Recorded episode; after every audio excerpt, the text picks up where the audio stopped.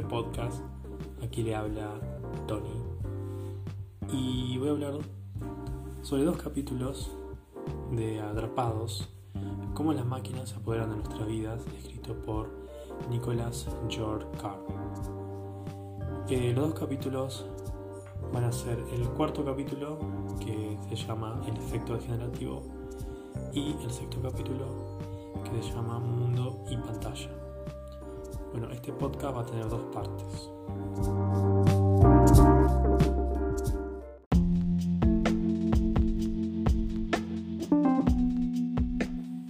Parte 1. El efecto degenerativo.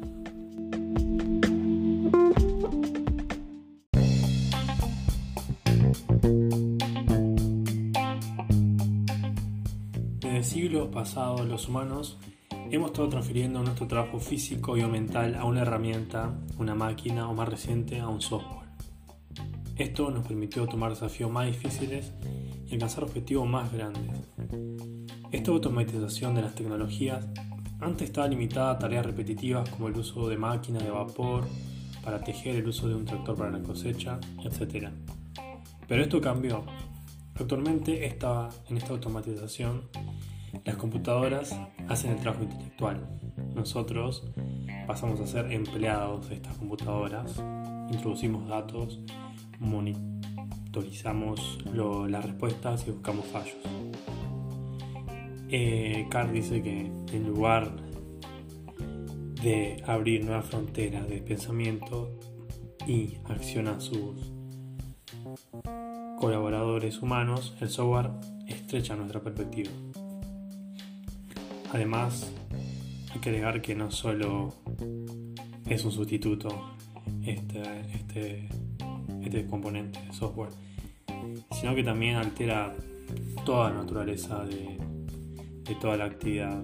Esto incluye roles, actitudes y destreza de las personas que participan en esa actividad.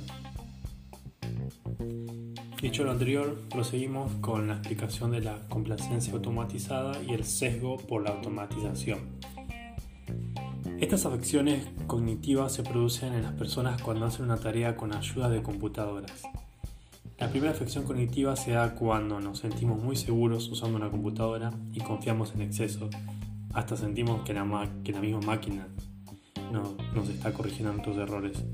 Mientras que la segunda afección cognitiva está relacionada con la anterior, es cuando confiamos, sucede cuando confiamos en exceso en la información que vemos desde los ordenadores sin darnos cuenta que puede ser errónea o engañosa, sea una especie de ignorar nuestros sentidos, dado que confiamos mucho en el software, que ignoramos o desechamos otra fuente de información. Nicolas Carr hace mención que tanto la complacencia como el sesgo vienen de limitaciones en nuestra capacidad de prestar atención. Estas afecciones cognitivas se agudizan cada vez más, cada vez más y cada vez más cuando salen sistemas automatizados con más calidad y más fiabilidad. Estos sistemas más refinados hacen que cada vez nos volvamos más perezosos y no estemos alerta a nuestro entorno. Entonces comenzamos a hablar de un proceso cognitivo, la de preocupación aprendida, que según el autor se da cuando no hay un feedback negativo. Es decir, no recibimos feedbacks negativos por nuestras pérdidas de percepción y u objetividad de lo que hacemos cuando usamos los sistemas automatizados, dado que estos funcionan o se cree que funcionan correctamente. Esta pérdida de feedback hace que la automatización no nos permita estar en alertas y comprometidos. A su vez, Nicolas Carr habla del efecto generación, que se podría asociar con tener en la mente espacios blancos e ir llenándolos de información, y que actuar en vez de observar ayuda a una mayor retención de esa información. Este efecto influye en la memoria y el aprendizaje en diferentes circunstancias. Por ejemplo, en determinada tarea que realizamos y ponemos focos en ella, es decir, nuestra atención y esfuerzo, a la larga en nuestra mente habrá una gran comprensión y vamos a aprender más y a recordar más. Es diferente el conocimiento genuino que requiere nuestro esfuerzo y se manifiesta en habilidades que obtener información inmediata de una computadora. Asimismo, podemos entablar una conexión entre automatización y efecto generación. El software reduce nuestra involucración en el trabajo, empujándonos a un rol más pasivo, por lo que no estaríamos esquivando, por lo que no estaríamos esquivando a generar una nueva habilidad, ¿no? Es decir, este rol más pasivo hace que no generemos nuevas habilidades, quise decir eso. No acumulamos conocimiento para llevar a, para ponerlo en práctica. Entonces, el efecto generación requiere esfuerzo, pero la automatización alivia ese esfuerzo. La dependencia de la automatización erosiona las habilidades y el conocimiento. Por ejemplo, un software de planificación puede ayudar a tomar decisiones y cuanto más precisos sean, nos vuelven mentalmente perezosos porque retrasan nuestra capacidad para tomar decisiones. Adquirir conocimiento va más allá que buscar información. Es un proceso que implica la participación de circuitos neuronales que permiten guardar información para luego sacarla de la memoria, las veces que sea necesario y para poner en práctica. Pero este almacenamiento ahora se automatizó, por ejemplo, los motores de búsqueda nos permite retirar mucha información, millones, Por lo que esta automatización de la informática genera el efecto inverso a la generación, el efecto de generación, es lo que el autor dice. Con respecto al proceso de, formación de habilidades, cuando se adquiere la habilidad sin un pensamiento consciente, se denomina también automatización. Este proceso hace que ciertas células de nuestro cerebro se afinen para comenzar a una tarea necesaria, trabajando en grupo. Por consiguiente, las conexiones neuronales tienen que modificarse para crear nuevas espinas dendríticas y sintetizar nuevas proteínas. A raíz de estas modificaciones se desarrolla la automaticidad en nuestro cerebro, permitiendo la capacidad para la percepción, interpretación y acción rápida. Cada proceso lento requiere de nuestra atención completa. De a poco la habilidad que vamos adquiriendo con práctica, repetición y ensayo, luego uno esa habilidad lo hace sin pensamiento consciente. Esta automaticidad ayuda cuando nuestra conciencia está sobrecargada, dado que toma el trabajo repetitivo y lo convierte en rutina.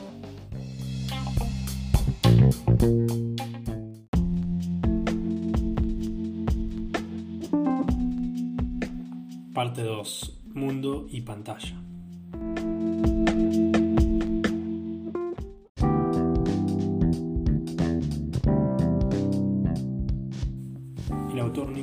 comienza hablando de un, pueblo originario inuit del norte de Canadá, eh, que hubo un cambio en la cultura de los inuit. Por ejemplo, hay una técnica tradicional desde antes que desarrollaban la capacidad de orientación, eh, por ejemplo, aprendiendo de los vientos, de los movimientos de los animales, ellos iban a cazar entonces esto pasaba de generación en generación. Pero hubo un cambio, ¿no? En el cambio de milenio, cuando apareció el GPS. Esto hacía que no se entrenara esa orientación y se delegaba todo el trabajo al GPS. ¿Por qué? Porque había más facilidad, más comodidad, ¿no? Como que había más precisión. Este artefacto tenía como precisión y como que vuelve anticuado a esa técnica tradicional. Pero hay consecuencias. Por ejemplo, produce una visión túnel. Te marca el camino, pero vos no sabes si ese camino es peligroso, que hay más allá, no lo no sabes. ¿no? Eh, entonces como que hay una confianza excesiva a este aparato porque si te perdés y fuiste porque no tenés desarrollado, no hay como esa orientación desarrollada. Bueno, esto se da como relacionado con el capítulo 4 que los humanos creamos nuevas herramientas, ¿no? Bueno, en este caso para reducir la carga al viajar, para cruzar distancia mayor, etc., pasamos de mapas simples, eh, faros en las, costas, eh, creación de carreteras, hasta el GPS que es un que usa mapas satelitales. Que por ejemplo usar mapas, ¿no? Como que por ejemplo en la navegación temprana eh, ayuda a tener más conciencia del entorno y profundiza esa, esa relación. Bueno, después tenés por otro lado el sistema de navegación por satélite, que no profundiza para nada esa relación con el entorno. Como que en realidad, por ejemplo, si lo ves desde un smartphone, un GPS, te aíslan del, del entorno. Porque nos sitúan, nos sitúan dentro del centro, somos el centro del mapa cuando usamos eh, los mapas generados por, por ordenadores, ¿no? Eh, como que el mundo circula a nuestro alrededor. Eh, entonces, la automatización de la orientación inhibe el proceso de experimentar el mundo físico. Para que vos crees un propio mapa cognitivo mental, tenés que hacer un esfuerzo. por ejemplo, leer un mapa refuerza sentidos de la ubicación, eh, afila nuestras habilidades de navegación por el mundo.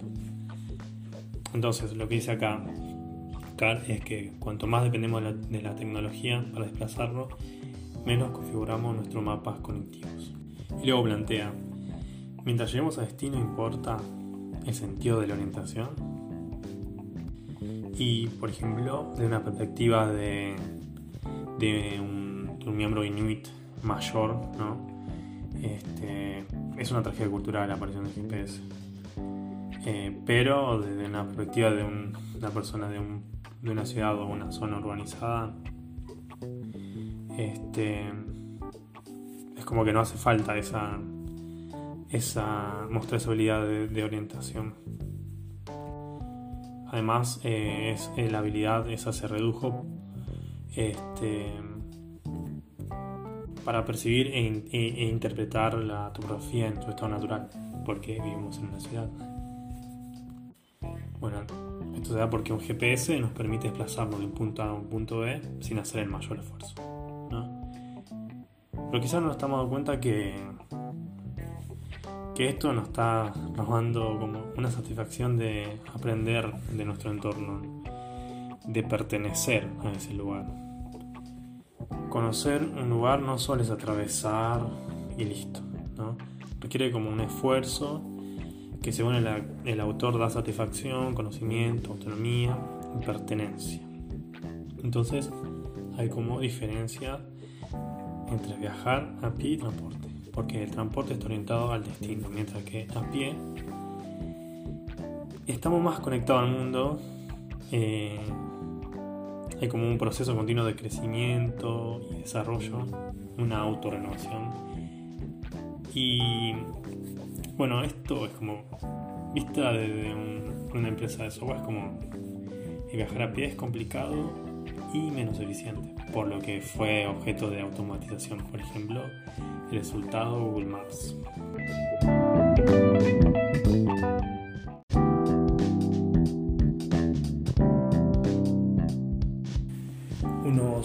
científicos de la Universidad de Londres avanzaron con la comprensión de cómo percibe y recuerda el cerebro, el espacio y la ubicación. Por un lado tenemos la célula del, espacio que bueno, esbozan un lugar específico, por ejemplo cuando vamos a un lugar nuevo como una plaza. Eh, después tenemos las células cuadrículas que trazan y recorren el espacio marca una ubicación cuando algo se, se mueve. Entonces esto genera un mapa más abstracto. Entre estas dos eh, células forman un sistema de navegación y aparte mm, incluyen en la formación de los recuerdos de acontecimientos y de expresiones. Bueno, este sentido espacial se, el sentido espacial se va deteriorando, deteriorando cuando nos hacemos viejos o se pierde completamente. Eh, entonces la forma en que ejercitamos en las habilidades de navegación influyen en el funcionamiento del hipocampo. Bueno, esto a la larga ofrece protección contra ese deterioro. Entonces, cuanto más esfuerzo hay más trabajo de la mente, más construcción de mapas conectivos espaciales vamos a tener y más fuentes, más fuertes, no fuentes, fuertes circuitos de memoria. Por lo que, siguiendo instrucciones paso a paso, no se estaría estimulando el hipocampo, por ende va a haber más pérdida de memoria. Por más que usemos GPS, necesitamos nuestra mente, por ejemplo, para movernos en interiores. Aunque ya hay compañías de software y telefonía que quieren extender el alcance de herramientas de mapa informático a zonas cubiertas, por ejemplo por medio de señales Wi-Fi. Pero estos mapas interiores van a aumentar la dependencia de la navegación por ordenador y limita desplazarnos, desplazarnos por nuestra cuenta, por lo que va a haber un continuo flujo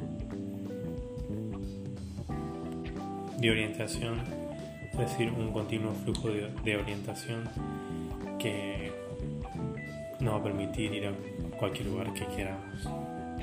Bueno, el autor dice que la automatización de la orientación nos distancia del entorno que nos conformó. Nos anima a observar y manipular símbolos en pantalla en lugar de atender a cosas reales en lugares reales.